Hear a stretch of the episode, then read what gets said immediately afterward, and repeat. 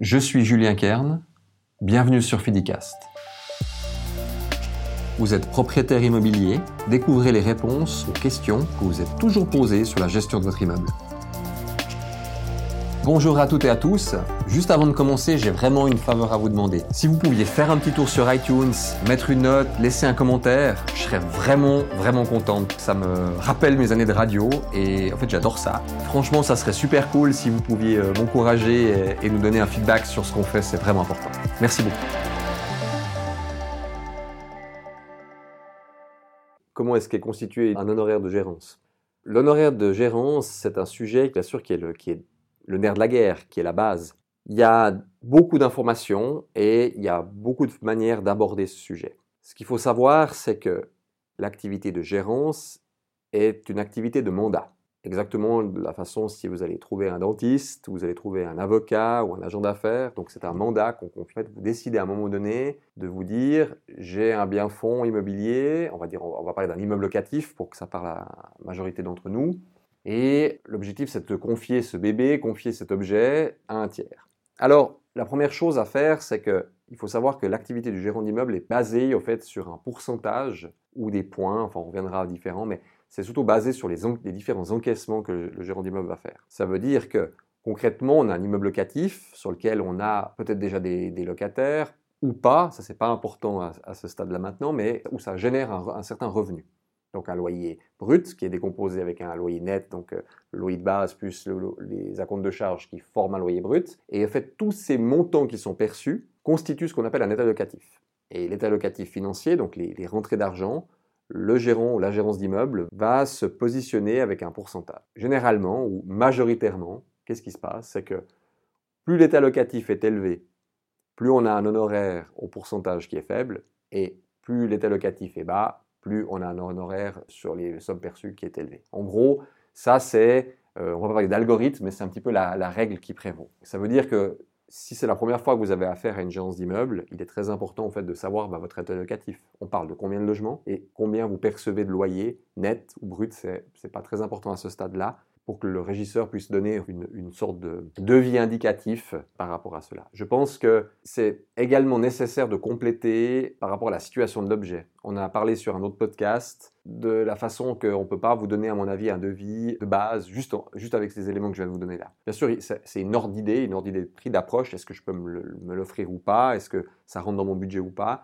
Mais c'est très très important si vous voulez de pouvoir avoir une analyse globale de l'objet. Si vous voulez mettre en gestion un, objet isolé au fin fond euh, du Jura vaudois sur lequel il faut 20 euh, minutes de voiture à travers les collines pour y arriver, ce ne sera pas la même chose qu'un immeuble en gestion au cœur d'une grande ville euh, de la Suisse romande. Ça ne veut pas dire que c'est impossible de gérer cet objet, ce magnifique objet à la campagne, mais ça aura bien sûr une incidence sur les, interventions. Si vous gérez un petit immeuble locatif de, de 4 appartements ou 40 appartements, eh ben, il y a certaines opérations qu'on peut quand même euh, aisément regrouper, ce qui fait que ça aura une influence, mais également sur la tarification. Ce qu'il faut juste savoir pour, la, pour résumer, c'est un état locatif égale des montants. Ces montants vont donner une fourchette, et puis dans cette fourchette, on pourra donner un pourcentage sur ce que coûte l'honoraire de gérance. Mon but aujourd'hui, c'est pas de passer en revue l'ensemble des panoplies, enfin l'ensemble du, des montants qu'on pourrait toucher, mais chaque fourchette, elle est à adapter en fonction de la situation, de la difficulté de l'objet, de la spécificité de l'objet. Donc c'est vraiment un barème large pour poser quelque chose, pour avoir une base de discussion et mettre des chiffres sur la table. Et puis après,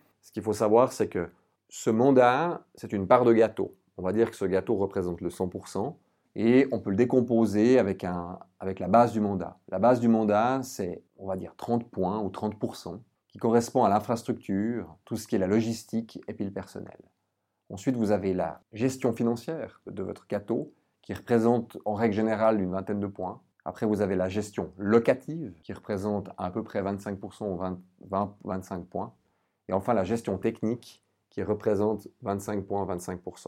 Et si vous additionnez ceci, ça fait 30 plus 20 plus 25 plus 25, ça fait le 100. Ça, c'est un petit peu l'ordre général il y a certainement des, personnes qui travaillent, d'autres régies qui travaillent différemment, mais nous, personnellement, c'est comme ça qu'on pratique. Et puis, c'est un petit peu à la carte. Ça veut dire que, bien sûr, vous aurez toujours une gestion de base, mais vous, pouvez, vous aurez toujours soit, par exemple, la gestion colocative, ou la gestion technique, ou la gestion financière. Il y a des gens qui se disent, ah ben, par exemple, Moi, je ne veux pas m'occuper du tout des contrats de vos loyer, donc c'est vous qui vous occupez de la gestion locative. Mais bon, moi, je suis euh, architecte de formation, puis j'ai envie de m'occuper du technique parce que ça, m'intéresse. Ou alors, je suis expert comptable, et puis tout, je me suis toujours occupé des rentrées financières de mes locataires. Par contre, alors moi, le technique, j'y connais absolument rien, puis je veux l'outsourcer. Donc, je vais le transmettre à un tiers. Donc, ça, c'est modulable. Bien sûr que dans l'idéal, c'est d'avoir une gestion complète. Mais en fait, c'est complètement à la carte et c'est à, à, décider avec le propriétaire du bien fond, en adéquation bien sûr avec ses capacités et le type d'objet, qu'il soit d'habitation, commercial ou mixte, proprement dit. Si je décide un jour en fait, de confier euh, mon bien fond à une gérance immobilière, est-ce que j'arrive les mains dans les poches ou est-ce qu'il y a des documents préalables euh, à faire? Est-ce qu'il y a une préparation à faire? Alors ça va vraiment dépendre du, feeling de chaque euh, propriétaire. Ça veut dire qu'il y a des propriétaires qui vont faire d'abord une première approche téléphonique pour expliquer un peu le casus, parce que peut-être que l'objet en question est tellement particulier que c'est quelque chose qui rentrera pas dans les, dans les cordes. Généralement, on aime bien être un petit peu challengé comme ça par rapport à quelque chose, mais à ce moment-là, donc un, professionnel qualifié vous, orientera soit sur un spécialiste ou soit sur un concurrent confrère qui peut le faire. Hein. Je veux dire, il y a de la concurrence, mais je veux dire, on a quand même une bonne entente générale, surtout au sein de nos associations professionnelles. Donc c'est volontiers qu'on peut discuter de, choses, sans le secret professionnel bien entendu, mais, mais je dirais que le, top du top, le plus agréable pour nous, c'est effectivement si le propriétaire fixe un rendez-vous, on a d'abord peut-être une première approche téléphonique pour savoir si euh, effectivement on a la disponibilité à prendre des mandats ou pas, parce que peut-être que c'est pas la bonne période, ou peut-être que la région ne sera pas couverte. Un petit téléphone préalable, ça dure 5-10 minutes, c'est vite fait. Et puis après, c'est de venir, nous on se déplace directement sur l'objet, on aime bien, directement venir, comme ça ça permet d'apprécier l'objet, de se rencontrer, parce que je pense que les échanges humains sont importants, c'est un métier humain, il ne faut pas l'oublier. Donc euh, déjà, il faut qu'on ait un bon feeling réciproque, hein. peut-être que chimiquement, on ne s'entendra pas. je, trouve, très très important d'engager une discussion.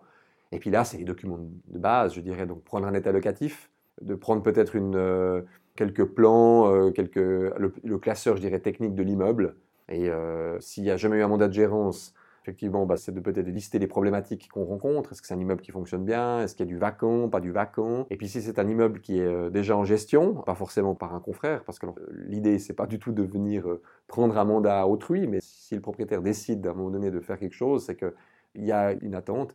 Alors c'est de prendre des éléments euh, liés à ceci, et puis en toute transparence, on peut, on peut étudier le projet avec le propriétaire. Donc je dirais c'est les documents de base proprement dit. Et puis si le propriétaire le souhaite, on fait volontiers une visite d'un ou deux logements représentatifs. Ça c'est très très important aussi pour nous faire une idée. Et là je pense qu'on peut après très rapidement être à même à faire une offre globale en toute connaissance de cause. Et on gagne du temps pour nous et on gagne surtout du temps pour le propriétaire. Euh, ça évite de revenir plusieurs fois. On a aussi des propriétaires qui décident de ne pas venir et qui disent ben voilà j'ai une personne, un service de conciergerie qui s'occupe de la gestion sur place et puis qui peut très bien nous faire visiter. On n'est pas obligé déjà de venir en tant que gérant d'immeuble, on peut très bien venir en tant qu'expert, euh, par souci de discrétion. Euh, aussi également. On dispose aussi de véhicules qui sont euh, banalisés. On peut aussi arriver sur un bien fond sans avoir une voiture qui est brandée au nom de la régie, parce qu'il n'y a pas tous les propriétaires qui ont envie qu'on sache que la gestion de leur bien fond est confiée à un tiers. Donc ça, c'est aussi quelque chose qu'on peut faire très volontiers. Quand je suis propriétaire immobilier et que je reçois plusieurs offres de gérance, à quoi je dois faire attention? Je dirais que comme toute soumission ou tout contrat, il faut pouvoir comparer des pommes avec des pommes. Franchement, de prime abord, commencez déjà par rapport au feeling que vous avez eu avec la personne, votre interlocuteur. Déjà, est-ce que la personne qui est venue, est-ce que c'est votre interlocuteur de base ou est-ce que c'est un commercial? Je veux dire par là, je veux juste prendre un peu de temps pour ça parce que c'est très important.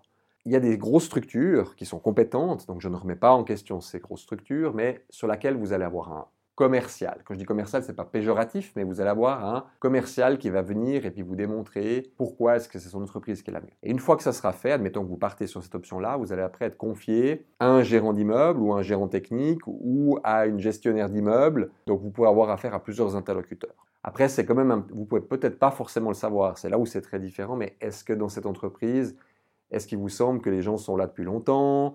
Peut-être poser des petites questions, ah, ça fait combien de temps que vous travaillez là, etc. Parce que les remarques qu'on reçoit de, propriétaires qui font appel à nos services, c'est je change, pas parce qu'ils faisaient du mauvais service, mais c'est parce que j'ai un gérant d'immeuble qui change tous les six mois, j'ai affaire à quelqu'un d'autre et je dois chaque fois recommencer toute l'historique, etc. Et ça, je dirais, c'est quelque chose sur laquelle on essaie de faire particulièrement attention. C'est difficile d'être généraliste sur ce podcast parce que forcément, on va essayer de voir qu'est-ce qui fonctionne bien ailleurs, fonctionne moins bien ailleurs. Mais moi, personnellement, je prends mon propre exemple. Si je confie ma gestion médicale à un médecin, puis que chaque fois j'ai affaire à un autre médecin parce que je m'adresse à une clinique, c'est compliqué. dis que mon médecin de famille, ça fait 20 ans que je le suis, donc j'ai pas besoin de lui réexpliquer toute mon historique. Sans faire de parallèle avec la santé, parce que bien sûr, on n'a on a rien à voir. C'est important que vous ayez un suivi. Et pour revenir à la question de base, donc euh, à quoi dois-je faire attention c'est de savoir est-ce que votre interlocuteur, ça sera après votre interlocuteur ou pas. La deuxième chose, c'est que est-ce que cet interlocuteur, dans le cadre du devis, est-ce que c'est quelqu'un qui s'est déplacé voir votre objet Ou est-ce qu'il s'est basé que sur plan? Attention, si par exemple un dossier est extrêmement bien présenté, par exemple vous avez fait une analyse préalable avec un expert en estimation immobilière et puis que vous avez un dossier qui est vraiment hyper bien documenté, là il est possible peut-être de ne pas se déplacer. Mais même encore, moi je trouve c'est intéressant de se déplacer, ne serait-ce que pour avoir le, je sais pas, le, feeling électrique sur place ou pas. C'est du ressenti, sans parler dans, partir dans l'ésotérisme, mais c'est vraiment d'avoir l'appréciation. Est-ce que le mandataire à qui j'ai confié mon mandat a regardé l'objet? Je prends un parallèle.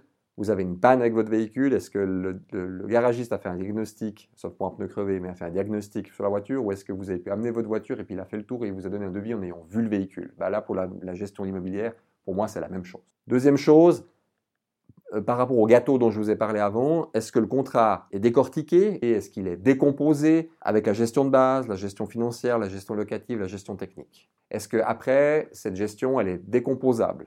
Ça veut dire est-ce que tout d'un coup, si je pars sur ce mandat-là, est-ce que tout d'un coup, je peux, est-ce que je peux enlever la gestion technique, la remettre ou pas? Après, il y a la tarification, voir les, aussi tous les, les détails, qu'est-ce qui est compris ou pas dans les honoraires. Ce qu'il faut savoir, c'est que dans le gâteau dont je vous ai donné à 100%, c'est la gestion de base. Et après, vous pouvez avoir des tranches supplémentaires. Ça veut dire que vous pouvez avoir de l'assistanat dans le cadre de travaux, vous pouvez avoir de l'accompagnement dans le cadre de mise en valeur, vous pouvez avoir de l'accompagnement pour le cadre de, futures grosses transformations, vous pouvez avoir des, activités qui présentent des honoraires spéciaux. Est-ce que c'est compris ou pas dans le mandat? Donc il faut pouvoir vraiment comparer. Petite astuce comme ça, c'est de vous préparer une liste de cahiers des charges que vous présenterez à toutes les régies de façon à ce qu'elles vous rendent une offre de cette manière-là. Parce que chaque euh, régie immobilière, qu'elle soit membre d'association professionnelle ou pas, auront en fait, si vous voulez, un contrat cadre, un contrat type et il sera peut-être pas facile ou aisé pour quelqu'un qui n'est pas averti de pouvoir s'y retrouver à l'intérieur. Mais ça, c'est pour tous les corps de métier un peu la même chose. Tandis que si vous dites, ben voilà, j'ai une gestion, j'ai tant d'appartements qui rapportent tant, combien ça va me coûter pour une gestion X en fonction de la part du gâteau. Ça, c'est les choses sur lesquelles il faut faire attention. Après, c'est sur les, questions de durée. N'oubliez pas que c'est un mandat. Le mandat, il est, il est, résiliable en tout temps. Mais il est clair que si une régie immobilière fait un certain nombre d'investissements pour la gestion de votre objet, eh ben, il peut y avoir certains frais financiers qui peuvent être mis ou pas. Là, je ne juge pas forcément cette pratique, mais euh, c'est important de voir effectivement le, le contrat cadre de quoi il parle.